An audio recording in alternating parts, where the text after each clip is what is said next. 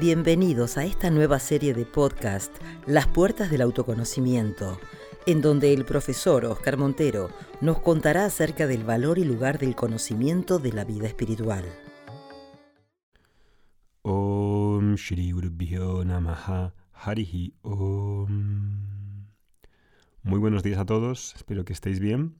Estamos de vuelta en España, en casa, con las cosas más en su lugar y teniendo un poco más de, tranquilidad y de claridad para poder hacer también este podcast. Quedan unos cuantos podcasts, estamos cerrando ya. Y el lunes, este próximo lunes, comienza el curso de Vedanta, el curso de autoconocimiento y meditación, que es una continuidad lógica, natural de esta serie de podcasts que van a llevar unos treinta y pico podcasts. Y parece algo contradictorio, ¿no? Estamos terminando ya la serie y no hemos empezado con el autoconocimiento. Y el título es Las puertas del autoconocimiento, ¿no? ¿Cómo es posible? Pues porque hay una progresión. Este conocimiento no empiezas por el final, no empiezas con la parte que es más golosa. Empiezas desde lo básico. Hemos empezado hablando de cosas muy básicas de nuestra humanidad, de lo que nos une como seres humanos, de la vulnerabilidad, del crecimiento. Si eso no se dice y se dice se empieza por el final, te quedas con palabras bonitas que no que no entran en ti, que no que no se quedan, que se pierde aceite, porque no hay una verdadera comprensión que esté a la par con lo que soy, a la par con lo que vivo, a la par con lo que digo, con lo que, con lo que hago. La comprensión del ser va junto con el saber estar, el vivir.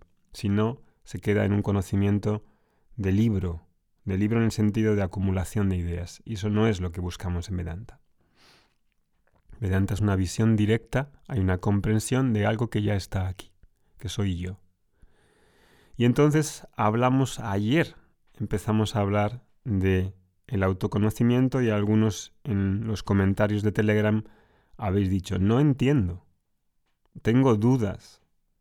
No es tan claro como los otros podcasts, evidentemente.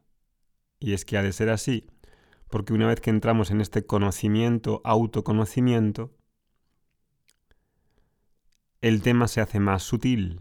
Y por eso esa búsqueda hace sentido para los que han entendido y en sus vidas ya están presentes la segunda, la tercera, y están fuertemente atraídos hacia la cuarta búsqueda, aunque no entiendan suficiente porque las dudas son normales. Dudas tenemos todos.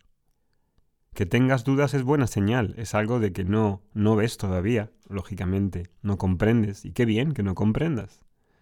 Si comprendieses de un tirón, tipo, no necesitarías ni podcast ni nada.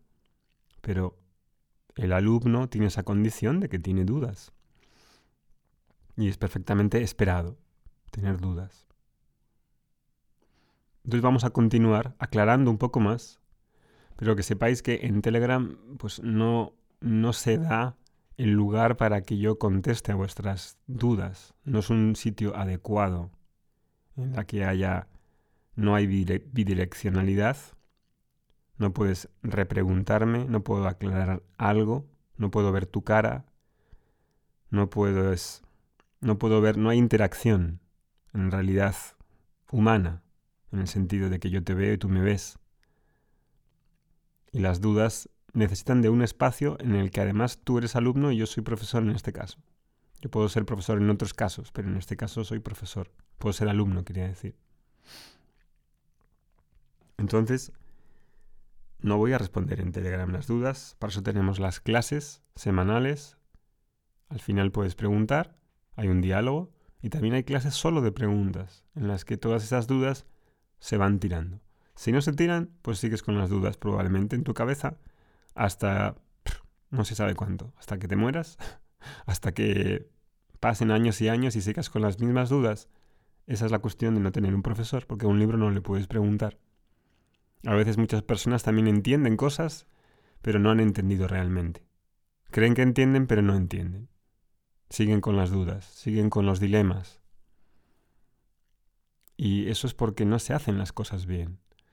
Para el autoconocimiento, para esta parte que estamos entrando, ahí sí necesito un profesor. Para la madurez y el crecimiento no necesariamente necesito un profesor. Pero cuando lleva un tema más sutil, en el que los medios normales de conocimiento no operan igual, porque estamos hablando de, del yo no como un objeto, no como aprender matemáticas, economía o marketing, no, no, no es igual. Estoy hablando del yo y no del yo psicológico, como os voy a contar hoy. Entonces piensa, uno piensa que el autoconocimiento, la mayoría de las personas cree que es conocimiento pues, de eso, de la personalidad, del yo psicológico, que es profundizar más en las emociones, en la psicología. Pero no, no, no, eso no es autoconocimiento en el sentido que estamos diciendo aquí. Eso es el personaje, eso es crecimiento, eso es madurez. Aquí estamos hablando de la persona básica, la persona sencilla, lo más íntimo y simple que hay en ti, lo más evidente. Y eso no es la psicología. Y a eso se le llama autoconocimiento o conocimiento del yo o visión del yo. Y mucha gente cree que ese yo es una experiencia nueva, algo increíble, algo extraordinario, extraordinario, o sea, fuera de lo ordinario, y buscan ese tipo de experiencia para conocer a ese yo en la meditación, en samadhi y en otro tanto de experiencias fuera de lo corriente. Pero el conocimiento del yo no es una experiencia del yo.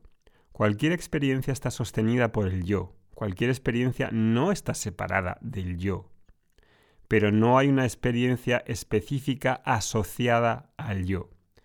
Entonces, ¿cómo puedo entender algo con lo que no tengo una experiencia asociada?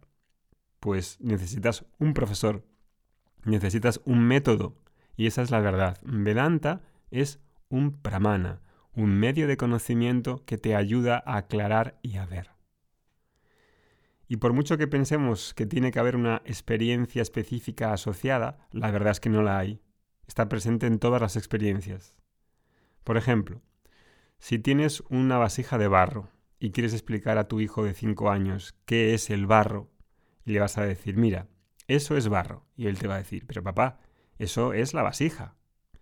No, no. Eh, el barro tiene la forma de vasija. Pero entonces, papá, ¿qué es el barro? Muéstrame el barro en su propia forma. Entonces ahí llevas a tu hijo y le llevas a un río y dices, mira, ¿ves esa tierra de ahí? Eso es arcilla, barro, en su forma original. En la orilla del río, la arcilla tiene la forma que tiene en, el, en la orilla del río. Realmente no hay posibilidad de que puedas ver la arcilla libre de otra manera que no sea arcilla. Entonces vas a ver arcilla o barro en la forma de vasija, arcilla o barro en la forma de plato, arcilla o barro en la forma de cuenco. Vas a ver cosas diferentes y vas a comprender que la arcilla no depende de esas formas para existir. La arcilla no depende de que exista una vasija, la arcilla no depende de que exista un tarro, la arcilla no depende de que exista un plato. La arcilla es independiente de todas las formas, independiente completamente. Y esa comprensión no es en términos de experiencia. Repito, esa comprensión no es en términos de experiencia. Ocurre cognitivamente en tu intelecto. Otro ejemplo clásico. Imagina hablar a dos olas que mantienen una conversación entre sí. Las olas, ¿qué son? Bueno, podríamos pensar, imagínate una ola que tuviese una mente, como un ser humano, y estuviesen hablando entre ellas, ¿no? Y hubiese una ola que es más, está buscando ya la cuarta fase, la cuarta búsqueda. Y diría, ¿qué, qué somos como olas? ¿De dónde venimos? ¿A dónde vamos? ¿Qué pasará después de que nos, nos deshazcamos en, en la playa, cuando rompamos en la playa? ¿Qué sucederá? ¿Dónde iremos? ¿Dónde está el Dios? ¿No? Y ahí, una, la otra ola que había estudiado Vedanta dice, dice, no, no, la, la ola, la ola está hecha de agua y el agua está en el cielo. Imagínate, eso sería una ola cristiana. El, el agua está en el cielo. Estamos hechos de agua, pero el, el agua, el agua está en el cielo. ¿Hay, y la otra, ¿hay agua en el cielo? ¿Cómo ha llegado hasta allí? No, no, no. El agua, el agua es la causa del océano. Pero el océano no está en el cielo. No, el océano no está en el cielo. Pero entonces, ¿qué es? ¿Qué es agua? Y entonces le dice, mira, ¿ves esa espuma? Espuma que hay en el agua, con esos remolinos que se forman, eso es agua. Entonces la espuma es agua. ¿Ves? ¿Ves esa ola que hay ahí también más grande que está rompiendo en la playa? E, eso, esa ola también es agua. No, no puede ser, eso es una ola. Se llama, la conozco yo. Se llama James, es una ola atlántica. Entonces, ¿el agua qué es? ¿Una ola? ¿Es la espuma? No, entiendo nada. No entiendo nada de esta cuarta búsqueda. ¿Ves? ¿Cómo vas a explicar algo que está más allá de las formas? Y ahí necesitas una claridad, necesitas un método. Si no tienes dudas constantemente. Porque la ola, claro, se ve como ola, con sus atributos de ola, ola atlántica, ola surfer, ola mediterránea. Y la ola, si tuviese mente, sería consciente de sí mismo y se ve con una forma, claro, se ve con una forma porque la ola es una forma, pero no ve que es agua. No ve que la realidad de la ola es agua, que en realidad la ola es un simple nombre y una forma, pero la ola es agua por dentro, por abajo, por arriba y por fuera. Es únicamente agua. De hecho, deberíamos decir, solo existe el agua. Pero eso es demasiado para algunas olas porque no tienen suficiente madurez ni sensibilidad. No han pasado por la tercera fase. Necesitan estar en la tercera fase y decir, también quiero saber qué es eso del yo. Necesito saber qué es ese yo. ¿Verdad? Necesito un método. Y ese método hace que la mente de la persona comprenda que lo que impregna las experiencias de las diversas formas que estoy teniendo no es otra forma, en el caso del agua, vas a ver todas las olas y vas a decir, ¿cuál es el punto común de todas esas experiencias, de todas esas olas? ¿Qué estás sustentando a todas esas olas? Cuando la ola muere, es agua, se convierte en agua porque ya era agua, no es que se convierta. Cuando nace la ola, la, la ola nace del agua y mientras vive está en el agua, en forma de ola. Es agua en forma de ola todo lo que existe es agua. Entonces ahí la mente de esa ola dice, ah, el agua es la base, la realidad de la ola es el agua. Entonces no tienes una experiencia separada de agua, una experiencia específica asociada al agua, porque el agua está en todas partes para la ola. Pero no hay una experiencia específica que diga, ah, ahí en ese momento ha sido agua. No, y lo mismo sucede con el yo. La persona está tratando de comprender qué es el yo y quiere tener una experiencia asociada específica del yo en la meditación o comiendo algún tomando algún tipo de droga o en algún momento especial mm, tipo alucinas. No sabes lo que estás diciendo, es pura ignorancia. Piensa que va a hacer meditación y que algún día dentro de la meditación va a ver a ese yo que espera ver pero en realidad ese yo también está presente en la meditación y fuera de la meditación. Entonces, en la meditación el yo ilumina la meditación y fuera de la meditación el yo ilumina la misma experiencia que estés teniendo, cualquier experiencia. Cuando no tienes experiencia ninguna, como en el sueño profundo, el yo también está ahí en la forma de una presencia pura e indivisible. Luego abres los ojos Despiertas, estás en el estado de vigilia y el yo está en forma de todas las experiencias que estás viendo. En todo momento el yo está presente y no hay ninguna forma específica del yo. El yo es la base de todas las experiencias.